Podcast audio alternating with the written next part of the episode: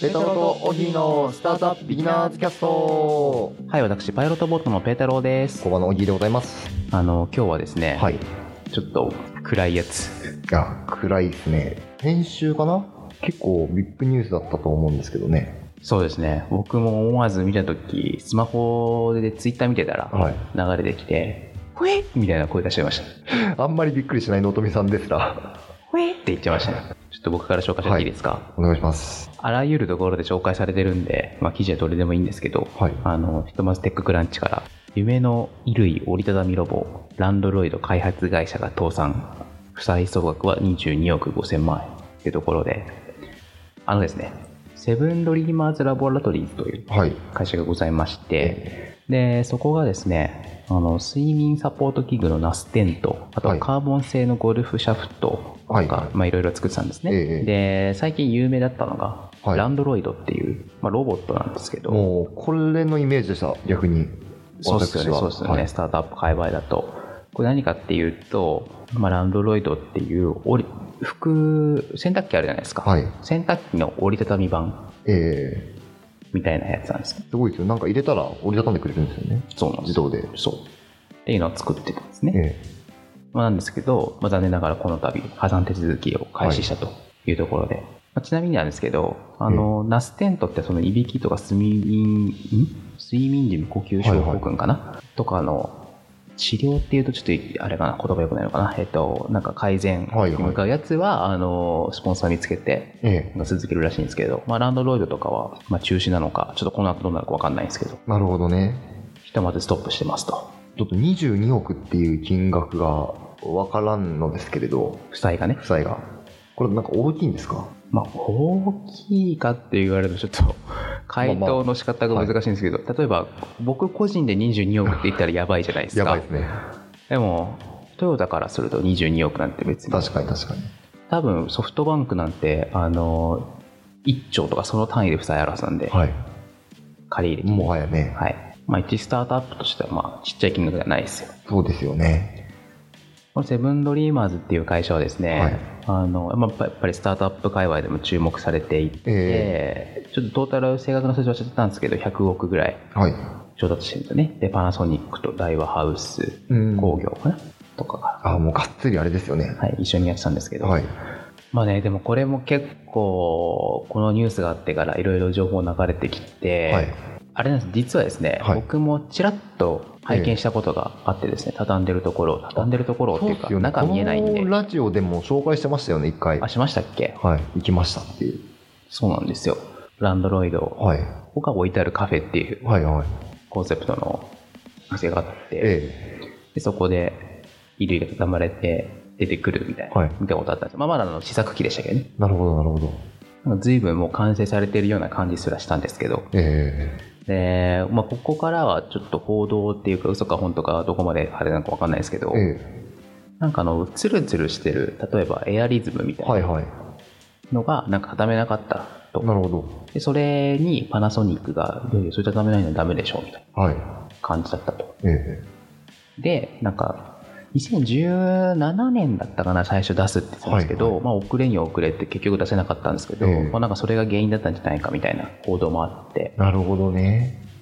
まあ、どこまで本当か知らないですけど、はい仮にそれが本当ならですよ、えぶっちゃけエアリズムなんて、ていうかユニクロの服なんてシワにならないんえで、はいそもそも畳まなくていいと思うんですよ。確かにね段ボールにぶち込んどけばいいじゃんみたはいいな。はい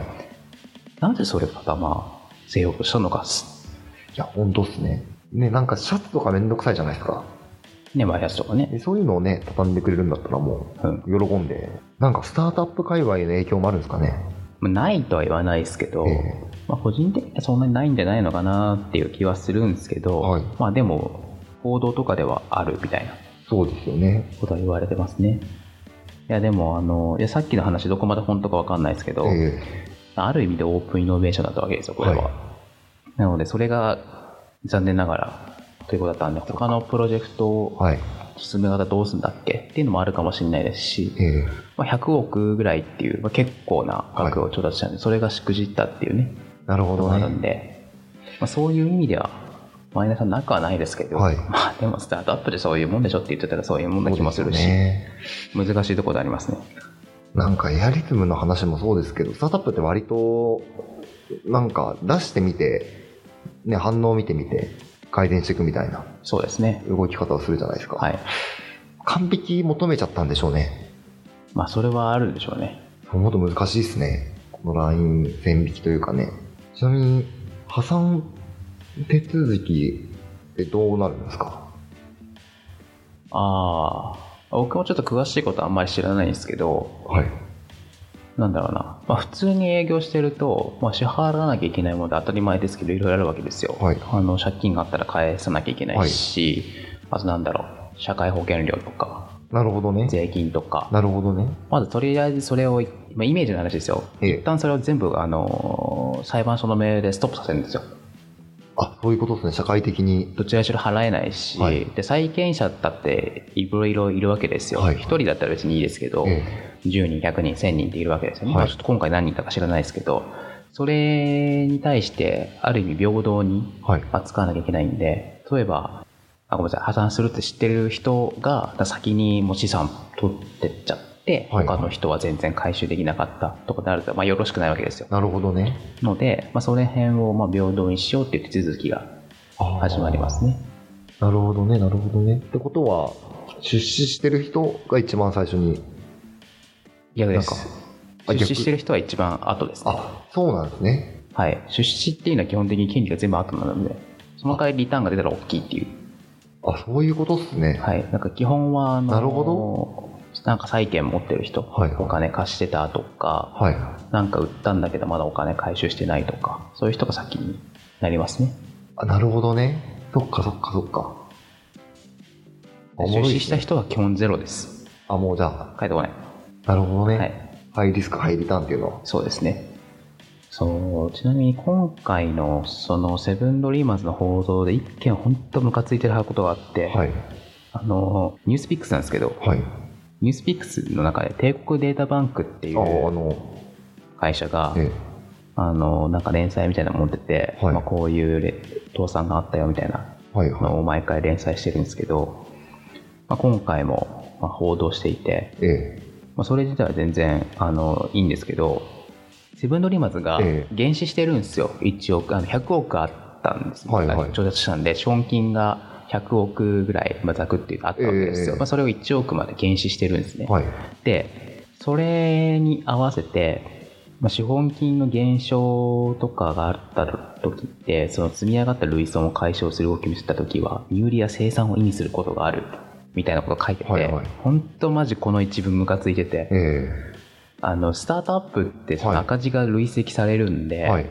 資本金が例えば100億あって、はいはいあのー損失も70億とか大きな金額があるわけですね、そうするとネットで30億なわけですよ、はいはい。で、あのー法律上税法上、資本金が1億円以上あると大企業になって、え1億円未満だと、あ逆1億 ,1 億1円以上かな、1億円超だと、かなちょっとごめんなさいちょ超か、以上か忘れちゃったんですけえ。ど、はい。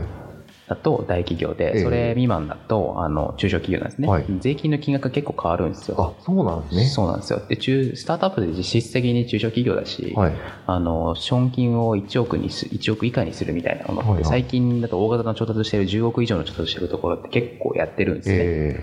なので別に珍しい話じゃないんですよえ。なるほどね。にもかかわらずなんか減資したところがはい。その生産一歩手前だみたいな生産のなんか前触れだみたいな書いてあーしてて本当こういうこと誰が書いたか知らねえけどこえれえスタートアップのこと分かってないし、なんか煽ってるしニュースピックスもなんで OK したんだろうみたいな感じでなるほどね。本当ムカついてるんですよね、。スタートアップのメディアなのにね。うん、いやもちろんねそのええ平等に伝えることは大事なんですけど、はいこれは明らかに平等を害してると個人的には思ってますねなるほどね。なんかじゃあ、そっちの方の側面も教えてくれたらいいんですよね、きっと。そうなんですよ、そうなんですよ。なんですけど、まあ、これを読んでいる対象とかを考えると、まあ、そこまで普通は、確かにね。あ普通に原始したらなんか危ういんだみたいなの思っちゃうのがもったいないですよね。本当ですよね。本当ムカつきますね。こういうのを発信していきたいですね。うん、そうですね。まあ、でもあれですよ、あの、まあ、今回ね、その会社としては、はい。一旦はあの残念な結果になりましたけど、まあ、でも、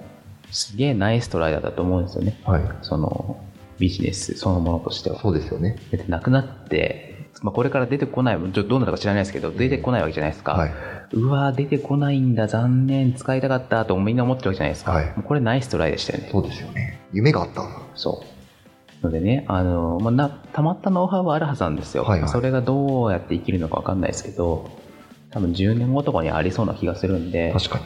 なんかこのまま続けば個人的には嬉しいなっていう感じです。間違いないですはい。というわけで、はい誰かあのノウハウとか買いたい人がいたら、誰が買ってあ、でもなんかスポンサーに会いたいみたいなはいはい話が出てるらしいですよ。それはいいですねうん、でもしかしたらそれで今回の件でパナソニックが外れて、はい他のところが入って売ったりとかしちゃうかもしれないですね知らんそうけでどすねでなんかプラスに働くといいんですけど、はいちょっとゴールデンウィーク中に暗い話だったんですけど、まあでも大事な話でしたねはい、本日はこの辺ではいお別れしたいと思います、ペテロ・トーギーのスタートアップイナーズキャストでしたさよなさよなら